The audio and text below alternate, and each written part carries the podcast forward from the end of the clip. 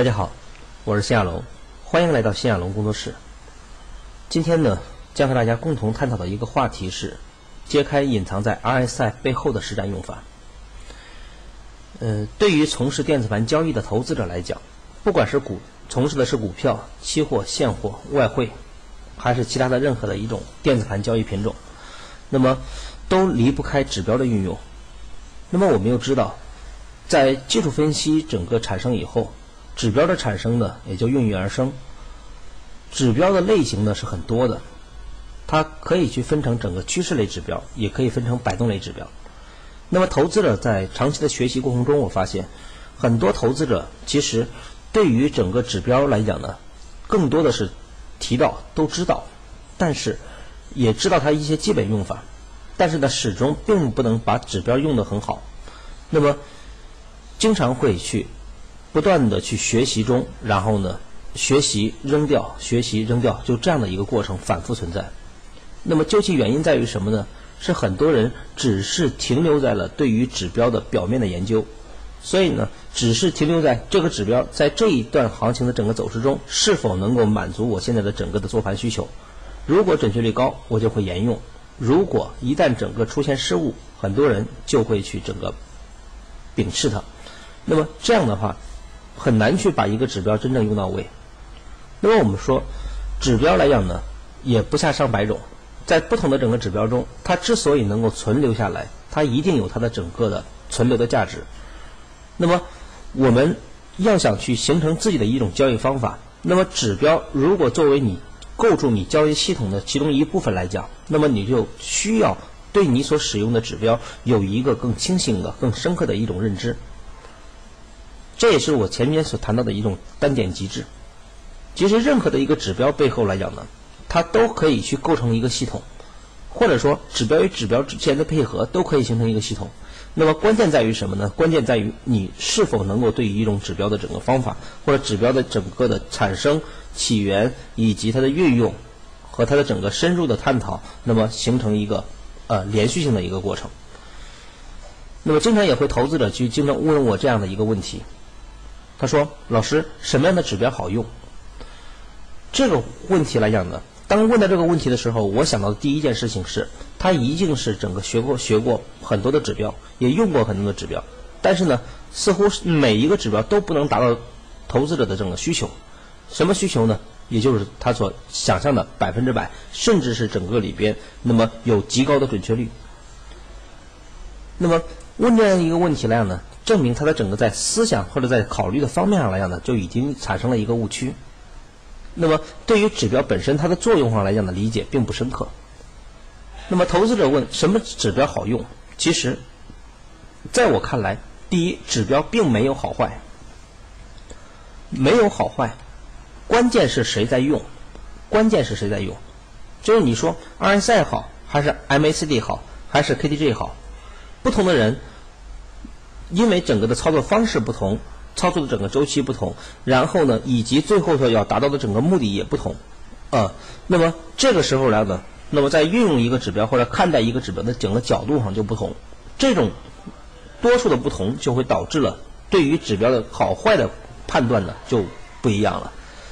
所以呢，我认为指标并没有好坏，关键在于谁用，是怎么用的问题。其实就像我们去看到很多武侠片一样。同样的一个武功秘籍，或者说同样的一个招式，不同的人他的用法是不一样的，他的用的整个里面产生的效果也是不一样的。这个和我们说一个招数的灵便与否，一个是看你的内功。就是我们会看到很多，比如《天龙八部》啊，古那个金庸的很多武侠小说里边里边所谈到的，就是你会发现一个真正内功强大的人。你会发现，他不用去拿剑，然后呢，只需要一个树叶就可以去杀死对方。它的整个效果可能会比用剑整个呃剑的整个效果还要强。原因在于什么呢？其实内功在交易方面是什么呢？内功在交易方面，它就是你对于一件事情你的理念、你的认知的程度，这种程度的高高低，决定了你在运用一个指标或者看待一个指标的整个的方向。或者它的整个深度是完全不同的。所以指标并没有好坏，只有适合与不适合。适合与不适合来源于什么呢？适合与不适合来源于你对于一个指标，就像我们谈过的一点，就是第一，它能不能解决你在交易系统中的买点、卖点、止损、空间，或者说方向这几个点中的一个点或者两个点或者多个点。那么，而且要想去解决这些问题，需要去不断的去复盘过程中，你要去发现这某一指标它在什么情况下是适合的，什么情况不适合的。你需要去整个分出类来，然后呢，你才能够去真正的不断的在复盘过程中，对于这个指标的了解程度就会更高。那么，当你去整个对它越来越熟悉的时候，那么你在看到某一种行情的时候，你就会马上在脑子里边会挑选出一种，挑选出它的整个要用哪一个指标，这个指标该怎么用的问题。所以呢，投资者常见的整个问题里边，那么我们说好指标好坏来讲呢，就是。这是我的观点，就是没有好坏，关键是谁用、怎么用的问题。那么，对于我们今天来讲呢，所谈的 RSI 指标来讲，首先呢，我们做一个反问，就是您真的懂 RSI 吗？好，那么 RSI 指标它的产生，我们知道从分类上来讲呢，它是类属于摆动类指标。那么我们知道，在指标的分类里边呢，有很多种。那么主要的分类主要是两种，一个是趋势类指标，一个是摆动类指标。为什么把指标分成这两种呢？原因其实很简单，它是和整个市场的整个行情规律然后有关的。那么我们知道，行情的整个运行上来讲，比如一个下降下降趋势，当价格形成下跌，那么它就会有一阶阶段行情里边就会进入一个震荡，在震荡行情中，价格再次下跌，然后呢就会进入另外一个震荡。再进行下跌，也就是说，一个下降趋势过程中，它会分成有趋势状态，比如这些位置，我们把它称为有趋势状态。那么，当一个阶段受到一定的抵抗之后，它就会形成一个阶段的停顿。那么，再加上向上反弹也会受到一定的压制，所以呢，价格往往会在一个阶段的支撑和压力之间形成一个相互的震荡。这个震荡来讲呢，它类似于什么呢？类似于一个钟摆的一种摆动原理。也就是说，从一个点，然后呢，形成这样的一个过程。比如这是一个钟摆，那么钟摆的整个运行来讲呢，它会围绕中心轴的位置。如果说这是一个中心轴，它就会围绕这个过程中进行整个相互的一个摆动。那么它的整个围绕中心轴摆动，那么也就是它类似于类似于一个钟摆的摆动原理。所以呢，我们把它称为摆动类指标。那么。也就是说，价格的整个运行来讲呢，它在受到一定的整个支撑和上面的压力之间，所以一个阶段中，价格就会在压力和支撑之间形成一个钟摆的摆动。那么它的摆动中心来讲呢，我们把它称为一个中心轴的位置。那么摆动类指标 RSI 作为，呃，我认为它作为整个摆动类指标的一个代表是什么呢？就是说，摆动类指标就是它分析的是什么呢？是一个。价格在处于震荡过程中，那么它的摆动极限，那么摆动极限，我们知道安赛的整个摆动来讲，当它价格整个摆动到一个相对高点的时候，就会进入一种超买区域，也就是说，超买区域这种超买区域来讲呢，就会导致一种物极必反。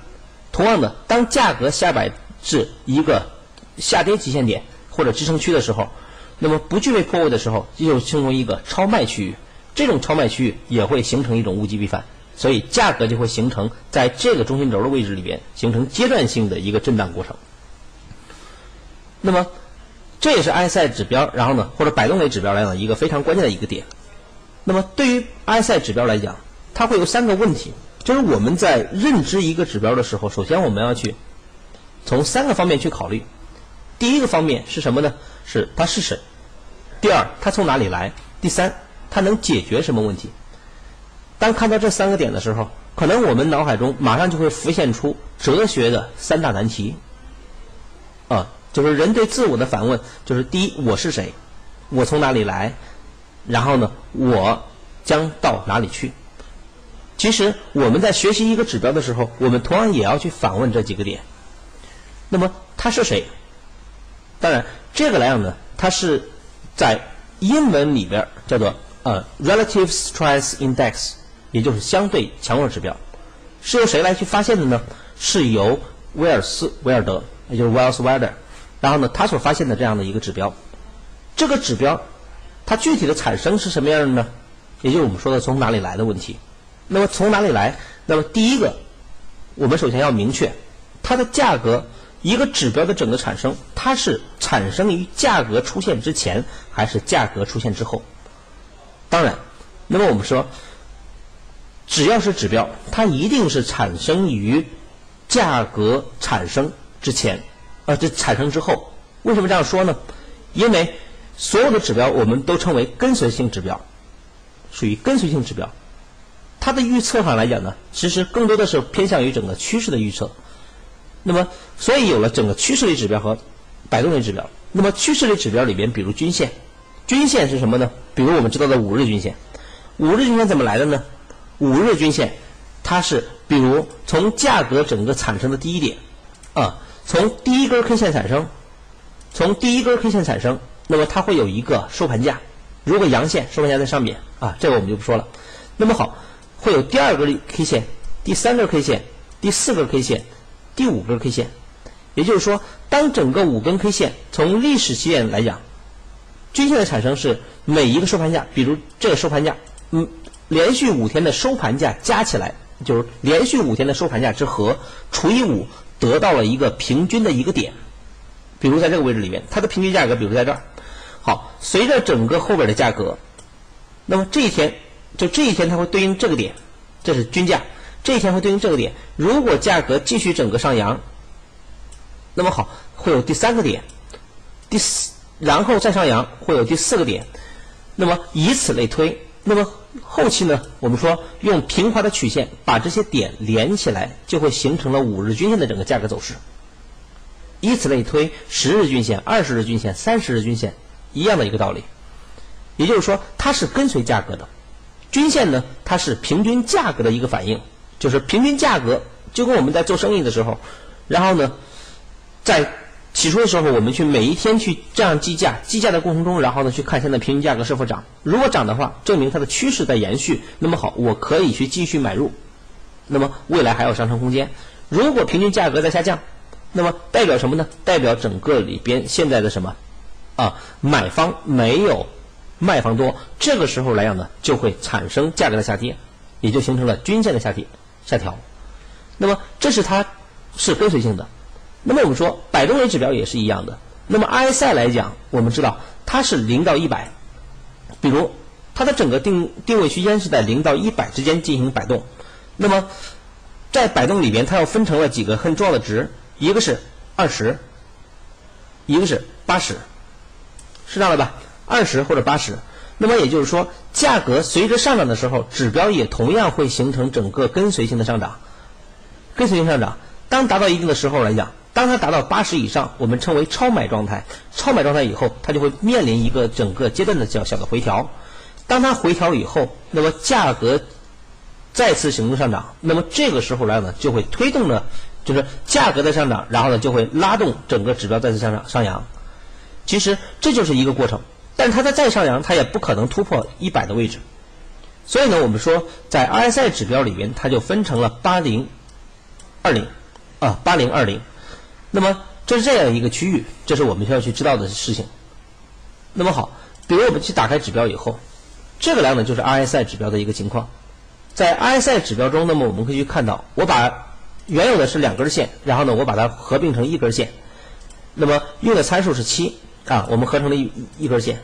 那么我们可以看到，RSI 指标里边，下边为零，上边为一百，并没有显示出来。中间里边分成了三个部分，第一个是二十，我们把它称为超卖区域，五零为在中心轴的位置，然后呢，八十的位置为超买区域。也就是说，随着价格的整个上涨，指标跟随上扬；随着价格的整个回调，指标也会跟着调整。那么指标之间它就会形成一个反复的一个。摆动过程，那么这是我们需要去整个了解的一件事情。那么好，当我们知道这一些点以后，那么我们就明白了，所有的指标它起到的作用是什么呢？起到的作用是跟随，而并不是预测。啊，起到作用它一定是产生在价格之后，而不是之前。这是我们要明白的很重要的一点。如果你把整个里面跟随性指标做成一种预测性指标，那么好，这个时候呢，对于整个它本身来讲是不具备的，也就是你的方向会产生一个问题。第二，它反映的是价格的一种状态，它反映价格的一种状态，就是不管任何的一种指标，它是反映价格的状态。比如趋势类指标，趋势类指标，然后呢，我们比如用均线，我们打开均线以后，我们可以看到，比如啊，我们打开均线以后，那么我们知道均线它代表什么意思呢？当价格五日、十日、二十日均线，然后呢一次空头排列的时候，那么它反映的是什么？反映的价格现在处于空头排列中。那么代表价格未来继续整个向下的概率极高，那么但是中间里边可能我们又知道了乖离率，当价格下跌速度过快，下跌速度过快，它离均线的位置过远，就会产生较大的乖离，这种乖离就有整个相应的回撤，也就是反弹作用，它有它的吸引作用，其实和地心引力是有关系的啊，和地心引力是一个道理啊，不是有关系是有道理的。也就是说，价格在均线之下，然后呢脱离以后，快速拉开，把均线呃拉开距离，那么这也就是乖离率加大，乖离率大了以后，它就有回归均线的这种可能。那么同样，上升趋势也是一样的，当快速远离均线，就会有回归，就会形成了整个价格的涨跌。那么摆动类指标同样的也是一样的，所以呢，在这一块里边呢，它是反映了当前的一种状态，它是反映的一种状态。那么好，这种状态里边，它状态中，那么我们通过 RSI 指标来讲，它所反映的状态无非就是两种重要的状态，一个是超买状态，一个是超卖状态。这两种状态在我们去研判价格走势上来讲呢，是比较关键的两个非常重要的作用。那么还有一个状态叫什么呀？叫背离。嗯，还有一个状态叫背离。那么超买超卖。也就是说，当价格在某一个阶段中，比如我们打开一小时图，啊，当价格整个行着随着整个的向上拉升速度较快，这个时候指标会跟随。一旦进入八十以上，就代表什么意思呢？代表着然后呢，指标的整个就是价格的上涨速度过快，这个时候来讲呢，它就会进入一种超卖状态。超买状态，这种超买状态会带来什么呢？带来整个一种物极必反，也就会带来整个相应的调整。当然，它并不是必然的，并不是必然的，而并不是说一到八十以上，很多人然后呢试图把指标去设到是把参数调整调整一个很好的位置，然后呢一到哪个点，然后呢就整个里边给出一个很好的买点。所以很多人把 RSI 指标作为一个买的一个唯一决策。这个方向是错的，为什么这样讲？因为这个指标它属于跟随性指标，它到了八零以上，只是告诉你，然后呢预警进入超卖状态，但是具不具备买点，还需要就本身指标是不具备的，它需要什么呢？它需要用来其他的方式进行配合，它只是起到预警作用，它只是告诉你八零以上加速了，这个区域中不能再追了，随时有调整的可能，随时有调整的可能。但是很多人说，这个地方它整个里涨了那么多，如果我不追的，不就亏了吗？所以我们说，它的整个里边需要有其他东西的配合，这是一个关键所在啊。这个我们后面会去讲。那么好，在超买超就它的三价格的整个状态里边，一个是超买超卖超卖的状态，一个是背离的状态。那么背离，它又分成一次、两次和多次。在我们不知道大家是否去观察过。在价格的整个在 RSI 的运用过程中，背离会时常会出现，但是背离并不一定啊，多数背离会形成价格的反向，但是并不是所有的背离都可以形成反向的，这个和它本身的特质有关系。我们说，如果在一个区间震荡，我们可以去确定一个区间的震荡，那么好，我们就可以干嘛？我如果它处于一个区间震荡，比如我们看这一段。在这一段的整个行情中，那么我们可以去发现，价格整个区域中进入超卖状态，啊，进入一种超卖状态。当价格上涨，进入一种超买，啊，八零以上，我们看它的整个里边所对应的高点，啊，大概在这个位置，是吧？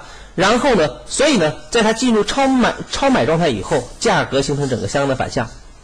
好，当价格进入整个超卖状态的时候，同样的。当价格处于超卖状态的时候，也就是二零以下的时候，这个时候价格会带来整个相应的反向。那么靠近整个超买状态的时候，那么价格会整个面临反向问题。那么在这个过程中来呢，一样的一个道理。但是如果震荡行情一旦进行结束，然后呢进行方向选择，那么好，这个时候呢，大家看这一次的八零以上，它并没有产生大的调整，原因在于什么呢？原因在于整个，就是它一旦整个的盘整结束，那么好，摆动类指标似乎就不那么灵了。所以说，对于摆动类指标，它一定是适合什么？就是我们经常说什么样的人。去你什么样的能力去适合做什么事情，这是关键的。在我们的指标的运用中也是一样的。如果你把一个相应的指标用在了一个不合适的位置，那么它所产生的效果一定是不理想的。所以呢，背离的整个包括背离在内，背离的一次背离、两次背离，在多数的整个情况下，大家可以去观察一次、两次的背离，那么这个时候来呢，往往会产生整个防止价格的重要反向。啊，背离来讲呢就是这样的，比如我们看这个位置，就是当价格区域中形成整个箱的下跌，指标并不创新低，然后呢继续价格继续创新低，指标依然还是在整个处于抬高状状态，那么这个时候来呢，我们把它称为两次背离，两次背离以后依然会具备整个的，但是如果一旦遇到三次甚至三次以上的背离，这个时候大家会发现一种什么现象呢？比如我们看。就是在一个单边行情中，一旦遇到单边行情的话，一旦遇到单边行情，那么很多时候的背离一次、两次、三次，甚至整个很多次的时候，你会发现，往往是单趋势运行啊，一个单边趋势的运行。所以呢，在摆动类指标里面，最怕的是什么呢？最怕的是你在下降趋势中看什么？在下降趋势中，你去看超卖状态。最怕的是在上升趋势里边，你看超买状态。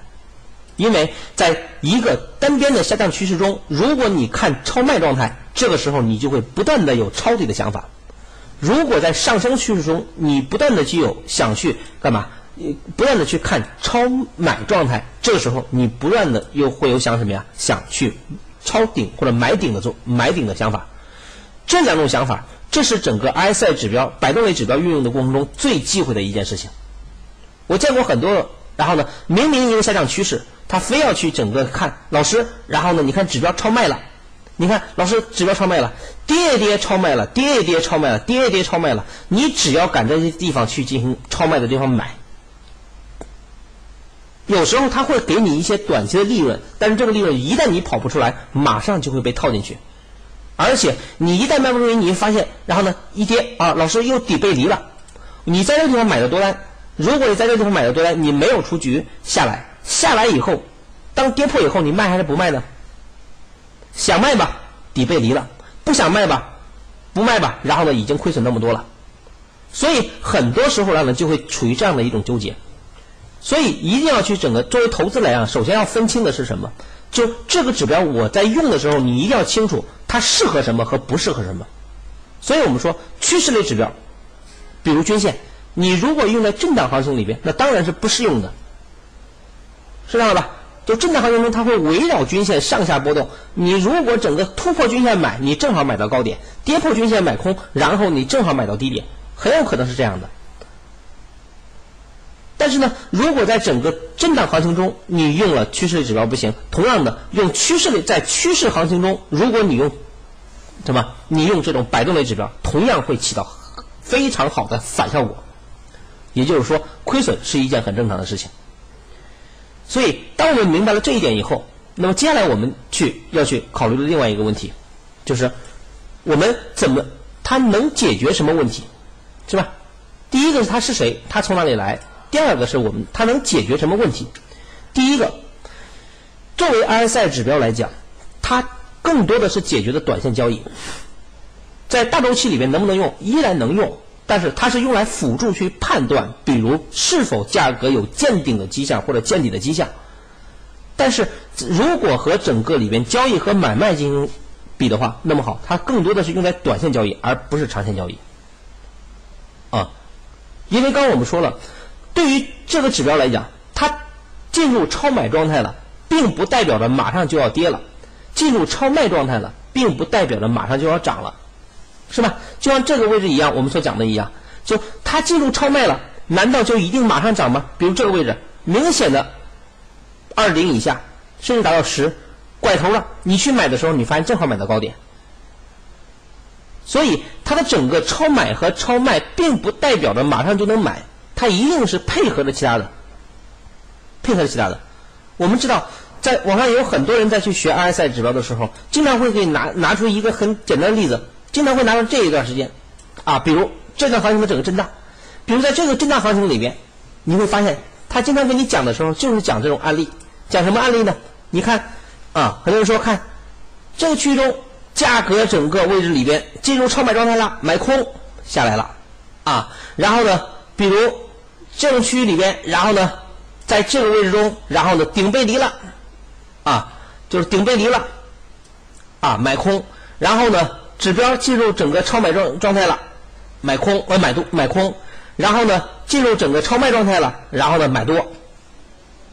注意我们在听的时候会很好，原因在于什么呢？是因为它拿的就是一个震荡行情，拿的就是一个震荡行情，但是在我们的实盘过程中，关键取决于什么？就是我们。后边会衍生出一个问题：我们怎么样去判定它是处于震荡或者即将进入震荡？是吧？我们试想一件事情，好，我们现在学了一个非常我们比如和那个熟练的运用了一个趋势类指标，比如均线；我们熟悉运用了一个摆动类指标，比如 RSI。好，这两个指标我们知道，如果那么这两个指标其实已经在我们的交易中可以用够用了。那么前提是什么呢？如果我还能学习一种方法。我第一，我能够很准确的去发现，然后呢，现在的行情是处于什么样的状态？如果是趋势类，那么好，我就用均线就可以了；如果是摆动类，是吧？所以大家现在可以想到一件事情，并不是你平时听课的那样。然后呢，所以要想用好一个指标，你首先要清楚一件事情：第一，这个指标适合什么行情和不适合什么行情。当我们明白了这一点以后，啊，我不同的行情都找出一个我适应的行情。啊，比如趋势指标找一个，然后呢，摆动的指标找一个，这两个你已经把它熟练的不能再熟练。接下来最大的一个问题就在什么呢？就是怎么样去判断现在的行情是处于震荡行情还是处于趋势行情？如果把这个问题再解决的话，那么好，你的指标运用上来讲，其实就不是那么难了，也不用去学那么多，上百种指标你是学不完的。那么这个呢，我们后边会去讲。啊，那所以它解决的问题来讲呢，第一是多头短线，第二，指标的作用在于什么？它是风险警示作用，而不是不是告诉你，然后呢具体的买点在哪儿，而不是告诉你具体的买点，因为这一个指标来讲呢，它是我认为它最重要的点是在于风险警示。当超买的时候，它告诉你了指标进入超买状态了，特别是在震荡行情中，特别是价格在震荡行情中，它告诉你了，比如现在在超买状态。啊，已经进入超买状态，他告诉你了，然后呢，涨得过快，有回调需求，你就别再追了。他就告诉你有警示作用，警示你不要再追多单了。如果考虑，也是考虑空单。当价格达到二零附近以下的时候，证明下跌的速度或者下跌的空间差不多了，而且它是属于震荡行情，所以呢，在这个区域中，你应该干什么呢？你应该，他告诉你一件事情，不能追空了，他不能追空了。我们很多投资者你会发现，多单买在最高点上，空单买在最低点上，这种现象是偶然的现象吗？偶尔的现象吗？不是，很多人这种低级的错误经常发现。所以这个指标它起到一个什么作用呢？它其实就是一个预警作用，它只是在告诉你，当价格一旦进入整个超买区，这个时候来了，你就不要追多单了，要考虑是考虑空单。那么具体在哪儿做空单，你要结合其他的方法。那么。第二个方面，当价格整个处于超卖区域了，这个时候他告诉你了，不要追空单了，要考虑是考虑多单。那么多单在哪儿考虑呢？这个时候来了呢，我们需要其他的方法。所以，任何的一个交易系统，它一定是一个配合性的，而不是一个一个方法就可以解决所有问题。所以，如果有人说他一个方法可以解决所有问题的话，那么你千万不要去相信。这是我们大家要去注意的地方。所以，超买状态它是其中的一个预警。它预警你不要追多了，要考虑空，但是具体在哪儿考虑？那么你要去考虑什么呀？我们说超买，后边我们会讲方法。你的超买状态来讲，你是否遇到阻力了？你是否整个顶背离？是否遇到阻力？如果阻力加上超买状态，这个时候就可以做空了，看到吧？所以你的买点就可以定。所以呢，风险警示第一个是超买，第二个是超卖。超卖它告诉你什么呢？告诉你不要追空了，价格跌这个区域中很容易造成反弹，你追很容易追到一个低点上。所以呢，这个时候要考虑也是考虑多单。具体在哪考虑呢？考虑的前提一定是看是否也到支撑了。如果超买加支撑，那么好，它就具备了什么呀？就具备了你的买入的方法。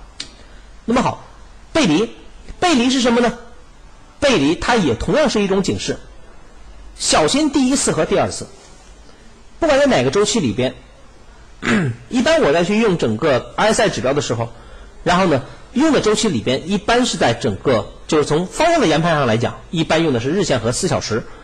然后呢，在整个的买卖的时候，一般用三十分钟和十五分钟进行整个决定买卖，因为我更多的是偏向于波段交易的，所以呢，小心第一次和第二次。一旦出现第一次背离，第二甚至第二次背离的时候，这个时候往往会面临着一次转向。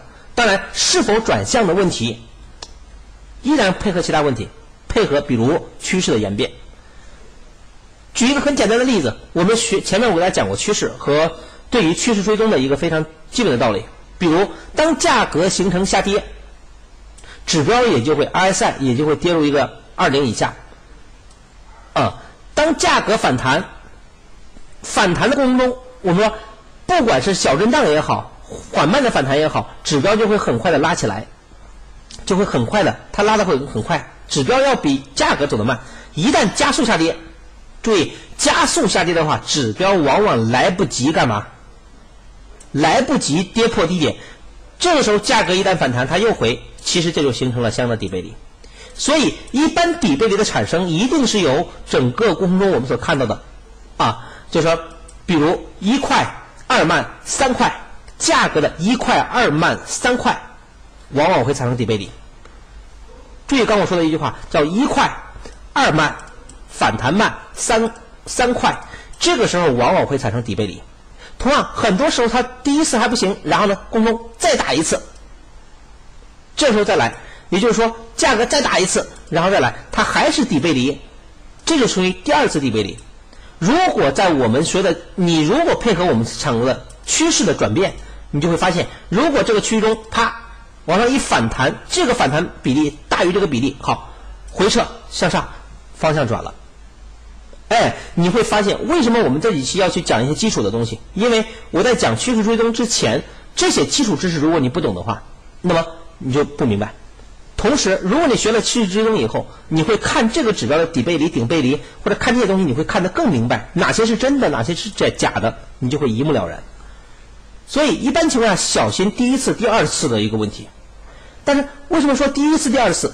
一旦整个里面出现三次或者三次以上，一定会预防强势。什么意思呢？如果从节奏变化上来讲，我们比如说下跌，一慢、一快、二慢、三快、四慢。五块，这是二次背离。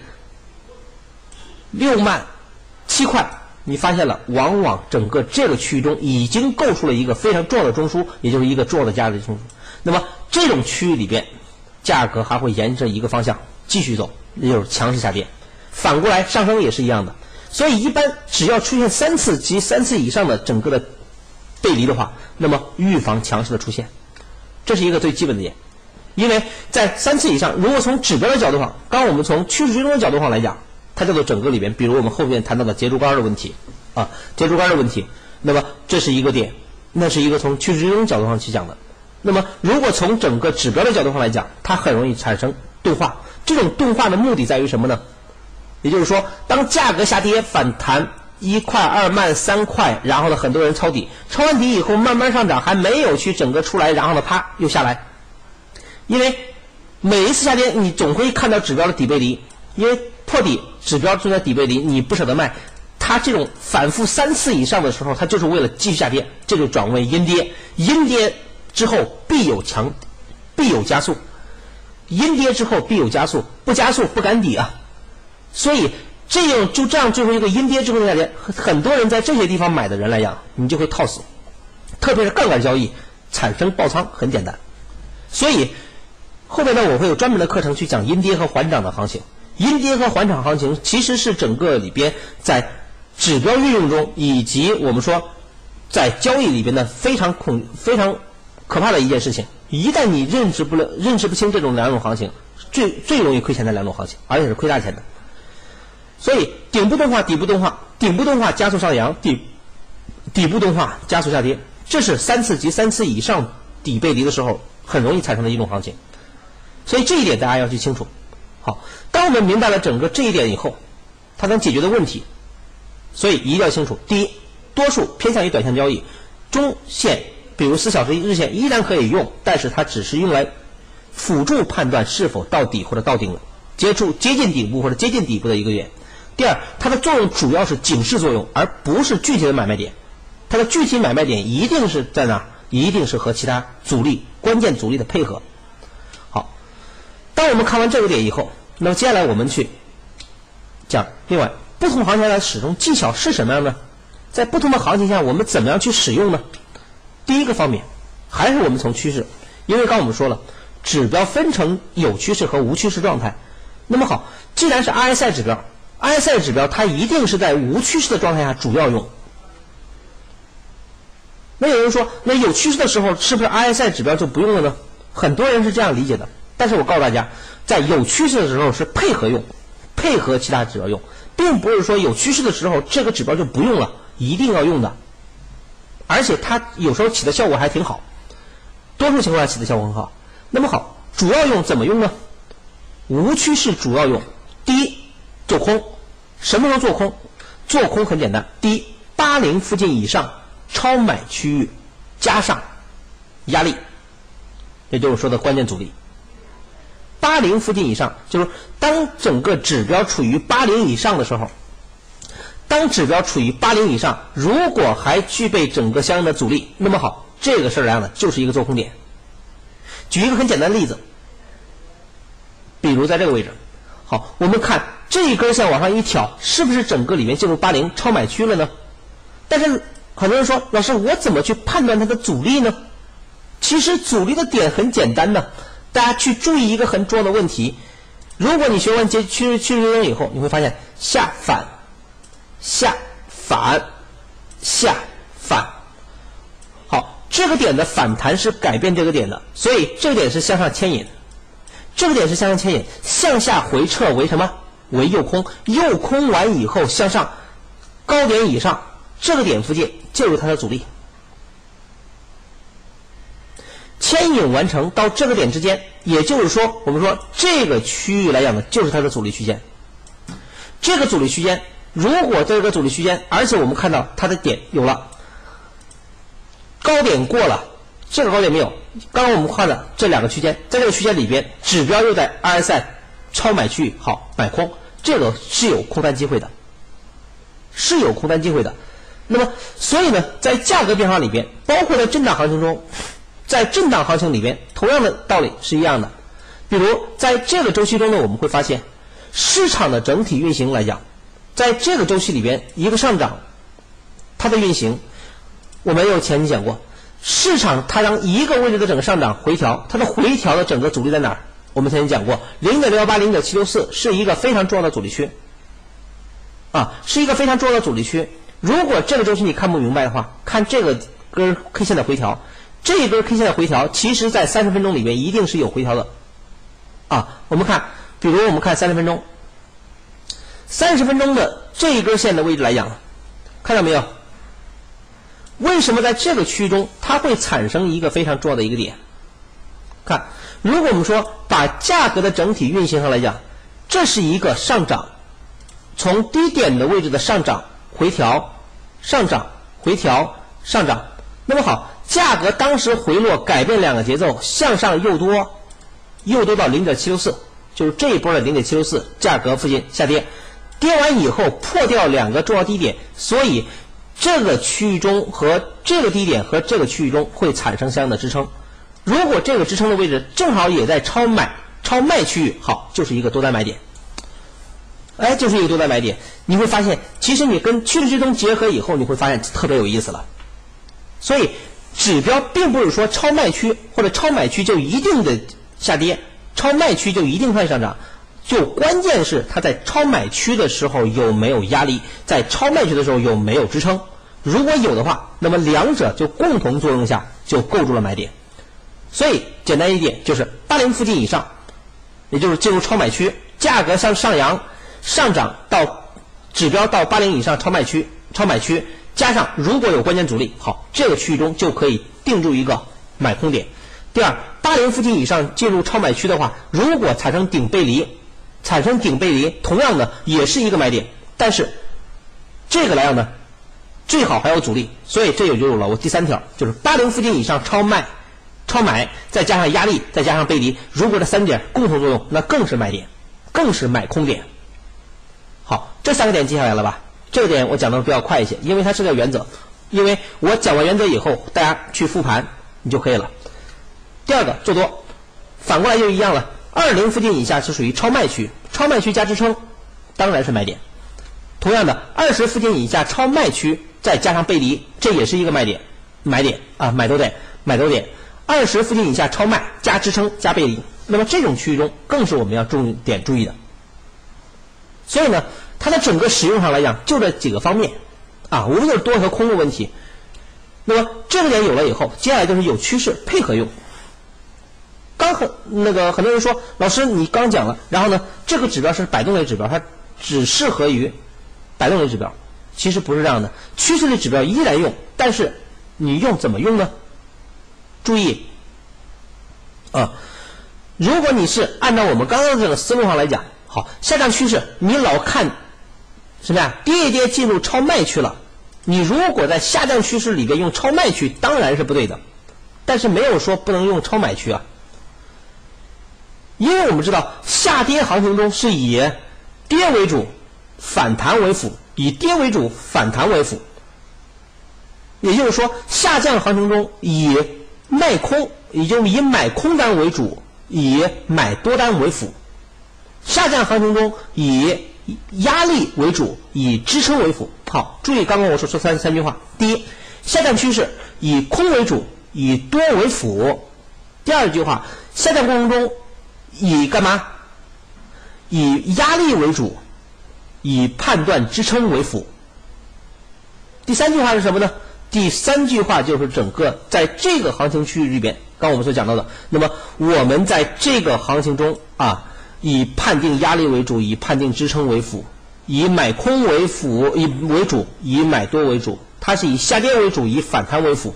好，这种这三个点我们明白了以后，接下来就很清楚了。所以指标 RSI 摆动的指标可以在哪用呢？可以在下降行情中可以用超卖状态，也就是说下降行情中往往是以较快反弹，接下来也就是较慢的反弹，反弹完以后一加速下来，较慢反弹一加速下来，它是这样的。所以在下降行情中超卖状态是可以用的。那么反过来上升趋势中超买状态是可以的。你千万不要在上升趋势里边看超买，你老想去买到高点，老想买到高点，你很多时候就买到半山腰。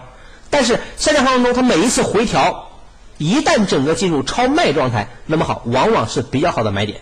所以就有了我们刚刚所讲的原则，叫做什么呀？叫有趋势的状态配合用。第一，下降趋势只看超买和顶背离；下降趋势只看超买和顶背离。上升趋势只看超卖和底背离，明白意思了吗？因为上升趋势是以买为主，以卖为辅；下降趋势是以买空为辅为主，买多为辅。那么把这几个关系弄明白了以后，那你就很清楚了。下降趋势只看超买、超买和顶背离，也就是说，当价格下跌以后的反弹中，反弹过程中一旦进入超买状态，而且顶背离，特别如特别是阻力。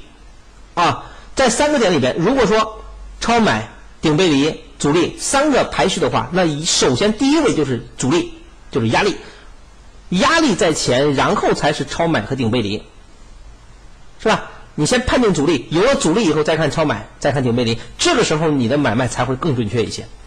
所以在这个时候来呢，超买状态，但是在下降行情中，超买状态来了，你不要去再看八十。偶尔会到八十，但是很多时候特别，当然这个跟下降的节奏有关系啊。这个来了，如果你学了节奏变化以后啊，趋势追踪以后，你会更加清晰啊。那么我只是讲一般的，那么一般的情况下，在下降行情中，其实进入超买范围，这个超买范围来讲呢，往往就不是八十了，七十以上就处于超买范围啊。如果当价格处于下降趋势中，下降趋势中，很多时候它处于下降过啊，比如在我们看这个下降过程，这个下降过程中，它的这些反弹，这个地方的反弹，有时候它也仅仅是到了七十，到七十附近，到七十附近或者八十附近这些区域中都已经有了，是吧？它的回调，你看回调偶尔会到，偶尔会到八十以下，然后呢，关键的有很多时候来呢是在三十以下，啊，就是二十以下，偶尔会到二十，多数在三十以下都属于超卖。因为在 RSI 的整个定义里边，也就是三十到七十，三十以下、七十以上，七十以上属于超买，三十以下属于超卖，啊，它是这样的一个过程。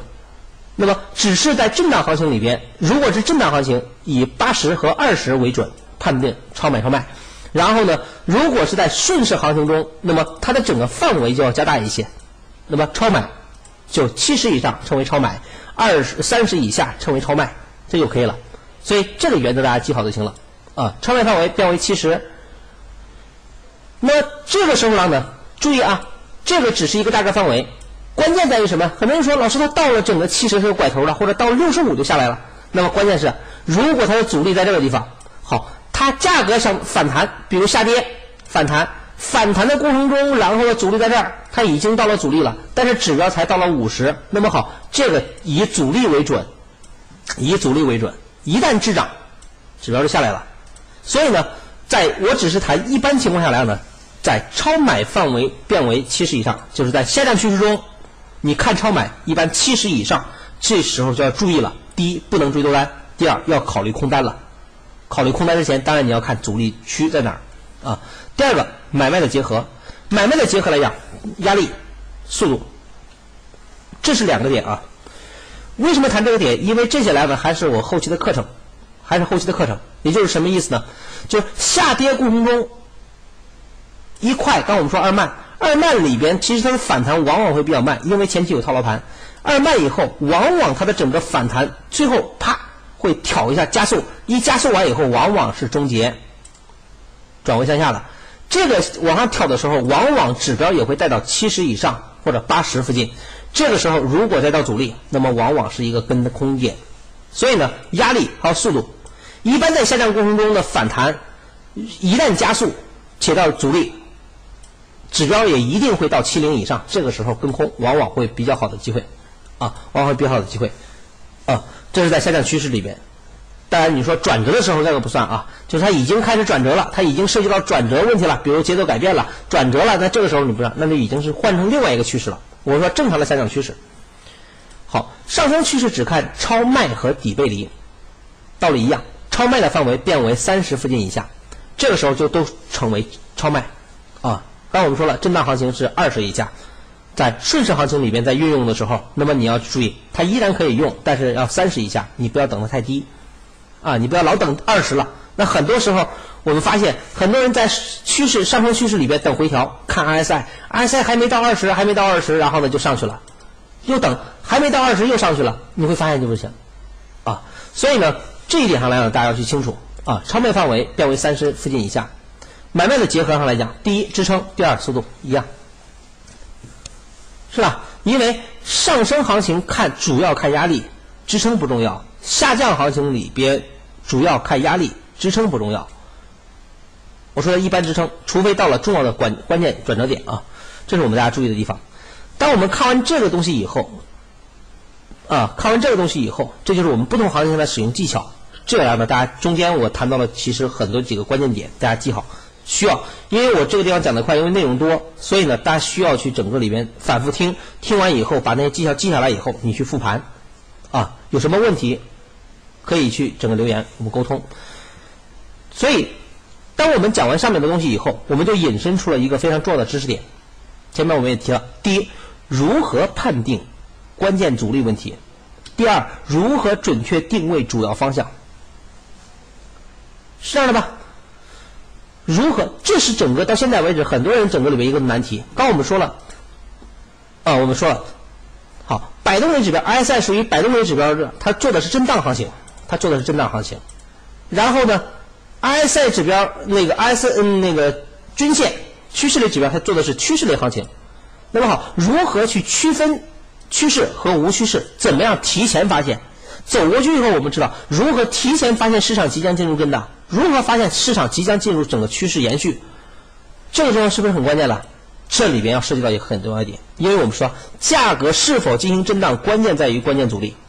如果你找到了关键的压力和关键的阻力，那么好，价格在这个一旦进入这个区域，就会进入一段震震荡。那么好，在这个区域中一旦进入以后，下面有支撑，所以要反弹了；上面有压力，要下来。好，在我判定完以后，那么好，RSI 指标就可以派上用场。一旦整个里边震荡，我如何有一个方向去判定，然后呢进入整个末期了？那么好，进入方向了，这个时候我的均线就使上作用了。所以呢，这一点是趋势追踪，恰恰是趋势追踪解决的非常关键的要点。为什么我去说趋势追踪整个体系？如果你能够去整个弄明白的话，你能听明白的话，你会发现行情的整个你在指平时的指标看不懂的东西，或者说你以前看不懂的很多东西，你会发现都豁然开朗。那么这些来讲呢，我们在后续去讲。所以呢，这节课来呢是我们的整个的基础课，也是我们夯实基础系列的其中一节课。那么今天呢，主要是让大家去了解了一下 RSI 本身，RSI 本身背啊背后的一些实战的一些用法。我更多的是提供的一种思路，这种思路是什么？就是你在去研究指标和学习一个东西的时候来呢，你应该朝着哪个方向去点？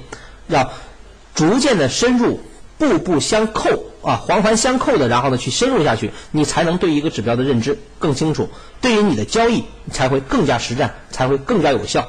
你才能去找到一个更加适合你的方法，好吧？那么今天的整个课程来呢，我们讲到这些，然后呢，也同时感谢我们近期，然后呢，呃，去整个在我们的优酷自频道里边，然后呢打赏的整个朋友，啊，感谢大家的对于我课程的整个认同。那么我们后期来了呢，我会有更多的整个课程去，然后呢回报给大家，好吧？谢谢大家，今天的课程到这里结束。